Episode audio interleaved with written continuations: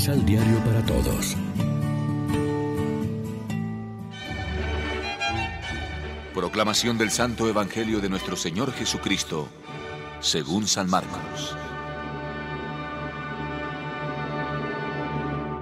Jesús se retiró con sus discípulos a orillas del lago, y muchos galileos lo siguieron. También venía a él muchísima gente de las regiones de Judea, de Jerusalén, de Idumea, del otro lado del Jordán, y de los territorios de Tiro y de Sidón, porque habían oído hablar de todo lo que hacía. Jesús mandó a sus discípulos que dejaran una barca a su disposición para que toda esa gente no lo atropellase pues al ver cómo sanaba a no pocos enfermos, todas las personas que sufrían de algún mal querían tocarlo y al final lo estaban aplastando. Incluso los endemoniados, cuando lo veían, caían a sus pies y gritaban, ¡Tú eres el Hijo de Dios! Pero él les mandaba enérgicamente que no dijeran quién era. Lección Divina Amigos, ¿qué tal? Hoy es jueves 21 de enero y a esta hora, como siempre, nos alimentamos con el pan de la palabra que nos ofrece la liturgia. De manera particular, hoy cuando celebramos la memoria de Santa Inés, Virgen y Mártir.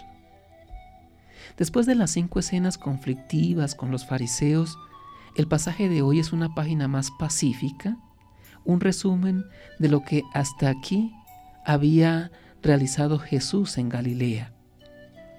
Por una parte, su actuación ha estado llena de éxitos porque Jesús ha curado a los enfermos, liberado del maligno a los posesos y además predica como ninguno, aparece como el profeta y el liberador del mal y del dolor.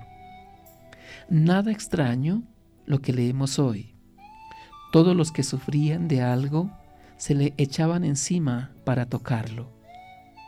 Pero a la vez se ve rodeado de rencillas y controversias por parte de sus enemigos, los fariseos y los letrados, que más tarde acabarán con él.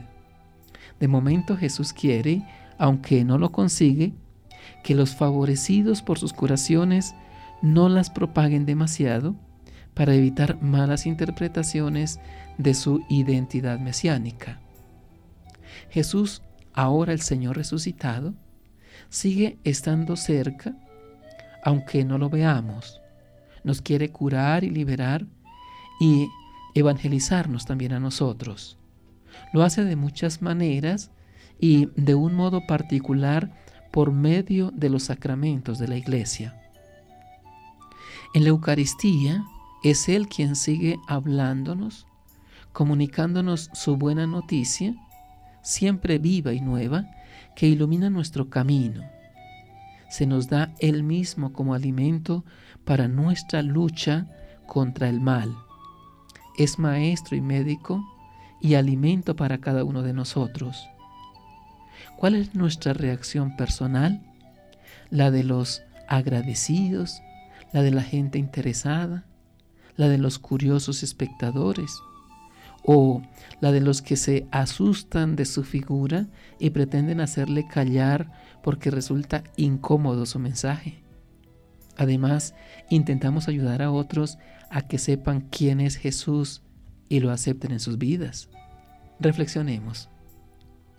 Frente al pesimismo y la desesperanza, proclamamos con nuestra vida y acciones que Jesús, el Hijo de Dios, es el que nos trae la paz y la felicidad.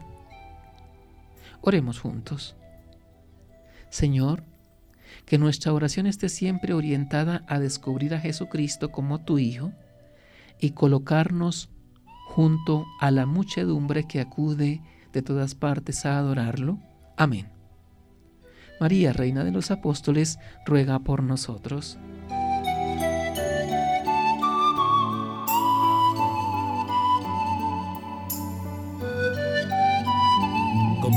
Ocho pasos de la Alexio Divina adquiriendo el emisal Pan de la Palabra en Librería San Pablo o distribuidores.